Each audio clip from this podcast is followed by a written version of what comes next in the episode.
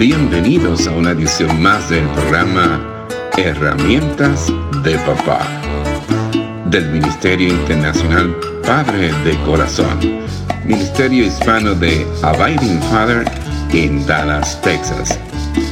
Para información del Ministerio Padre de Corazón, se puede comunicar por mensaje de texto o de voz al número 214 533 7899 214-533-7899 por correo electrónico a rafi arroba padredecorazon.org Rafi con Y al final.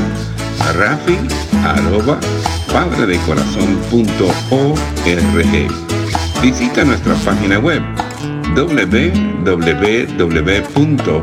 www.padredecorazon.org www.padredecorazon.org Con ustedes, Rafi Gutiérrez, pastor y director del Ministerio Internacional Padre de Corazón. Cierta mujer estaba una noche en el aeropuerto con largas horas esperando su vuelo.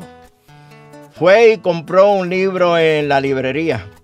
También compró unas galletitas y a sentarse a leer su libro. Adentrada en su libro alcanzó a ver que el hombre que estaba sentado a su lado, muy atrevido él, tomó una de las galletitas y comenzó a comer. Pues inicialmente ella no le hizo caso para evitar una escena. Siguió, siguió leyendo del libro, comió algunas galletitas mientras el tiempo pasaba. El atrevido ladrón de galletitas poco a poco también iba comiendo de las galletas. Cada minuto que pasaba, más ella se irritaba pensando, solamente mi decencia le evita darle una buena cachetada a este hombre. Con cada galleta que ella tomaba, él también disfrutaba la suya. Quedando solo una galletita, ella pensó, ¿y ahora qué él va a hacer? Con una sonrisa nerviosa y volviéndose hacia ella, él tomó la última galletita y la partió en dos. Le ofreció una mitad mientras se comía la otra mitad. Ella pensó, qué bárbaro, y le arrancó de su mano bruscamente la otra mitad de la galletita. Este hombre es un grosero y no tiene vergüenza, no muestra decencia ni agradecimiento. Tanta era su molestia que ya no podía ni pensar. Suspiró con alivio al tener que abordar el avión Recogiendo sus cosas a la puerta de abordar se dirigió y al ladrón de galletitas ni una mirada le dio. Abordó el avión y se hundió en su asiento. Entonces decide buscar su libro para continuar leyendo. Abriendo sus bolsas, una gran sorpresa se llevó. Allí frente a sus ojos estaban las galletitas que compró. Si las mías están aquí, entonces aquellas galletas eran de él. Él trató de compartirlas. Muy tarde para disculparse, se dio cuenta que ella fue la grosera, ella era la ladrona y era la engreída. ¿Le ha sucedido algo similar a usted? Lo más probable usted estaba seguro o segura de haber evaluado una situación con precisión para luego descubrir que le faltaba información esencial que cambió por completo la historia. A mí me ha pasado. De hecho, me pregunto si usted y yo no lo hacemos todos los días. Probablemente varias veces al día. Está abierta la puerta y me refiero a la puerta de nuestra mente. Nos podemos imaginar que la mente de cada uno de nosotros es como una habitación, como una alcoba. Vemos la vida por las ventanas. Nuestras experiencias de la niñez y, y de la adultez están registradas en nuestras paredes. La estructura de nuestra habitación es nuestra personalidad y el temperamento que vamos desarrollando. El piso es nuestro fundamento de creencias y actitudes. La nueva información entra por nuestra puerta, desde nuestra habitación. Interpretamos nuestro propio mundo. Siempre que interactuamos con otras personas y conversamos con ellos y las observamos, llegamos a conclusiones acerca de ellos y los eventos que los rodean. Nuestra manera de pensar y nuestras experiencias pasadas afectan nuestra evaluación de una situación. Mire, sucede millones de veces al día alrededor del mundo. Es parte de la vida. Hay un fundamento, hay una filosofía de vida sobre la que cada uno de nosotros basa sus juicios. Puede ser el fundamento inestable del razonamiento humano o puede ser el fundamento sólido de la palabra de Dios. La creación de Dios abunda con variedad.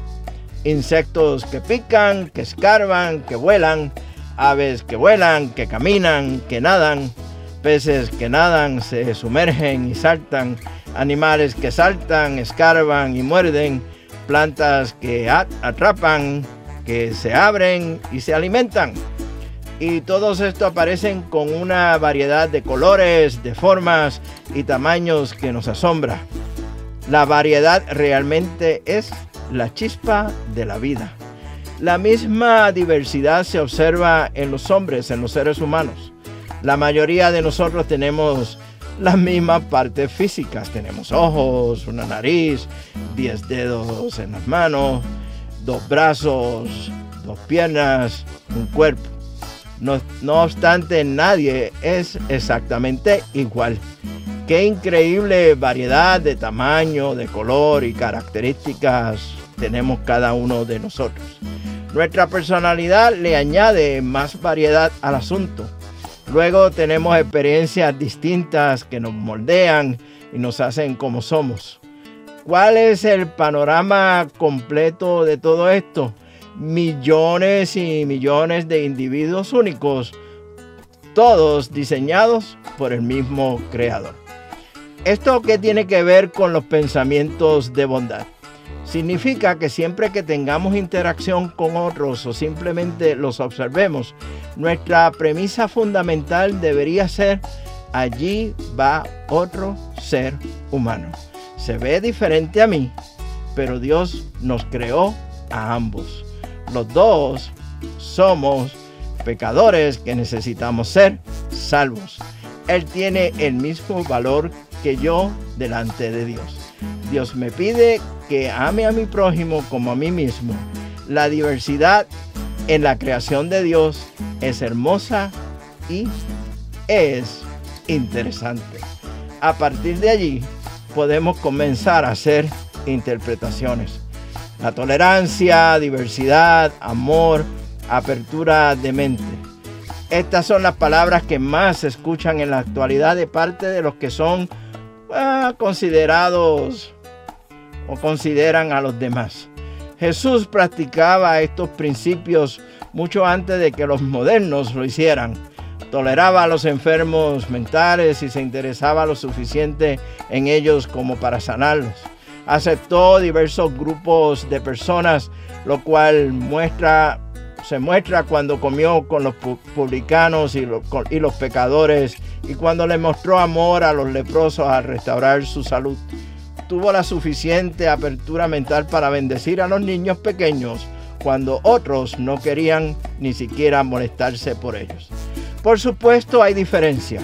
Los posmodernistas toleran cualquier creencia religiosa, excepto que no le dan mucho espacio al cristianismo. Su promoción de la diversidad y la apertura mental se cierra cuando se discuten los valores de lo bueno y lo malo. Y el amor dura siempre y cuando no se mencione el tema del pecado, ni mucho menos la obra redentora de Cristo en la cruz. Continuamos con la serie En peligro de extinción la bondad. Y me pregunto si debemos de incluir a la bondad como una especie en peligro de extinción. Pero mientras tanto, mire, nos veremos en el barrio con un cafecito a la vez. Que Dios les bendiga abundantemente y que usted sea de bendición para otros. Este ha sido un programa del Ministerio Internacional Padre de Corazón, Ministerio Hispano de Abiding Fathers, con oficinas en Dallas, Texas. Nuestra misión es la de motivar, capacitar y comprometer a los hombres en su rol de padres y líderes en el hogar, según lo ordenado Dios, haciendo discípulos del Evangelio de Jesucristo. Somos un ministerio internacional, relacional y generacional. Para información del Ministerio Padre de Corazón, se pueden comunicar por mensaje de texto o voz al número 214-533-7899. 214-533-7899. Por correo electrónico a rafi arroba padre de corazón .org. Rafi con Y al final. Rafi arroba padredecorazón.org. Visita nuestra página web www.padredecorazon.org www.padredecorazon.org Les habló Rafi Gutiérrez pastor y director del Ministerio Padre del Corazón, y les agradezco grandemente que nos hayan acompañado en esta edición de programa Herramientas de Papá del Ministerio Internacional Padre de Corazón.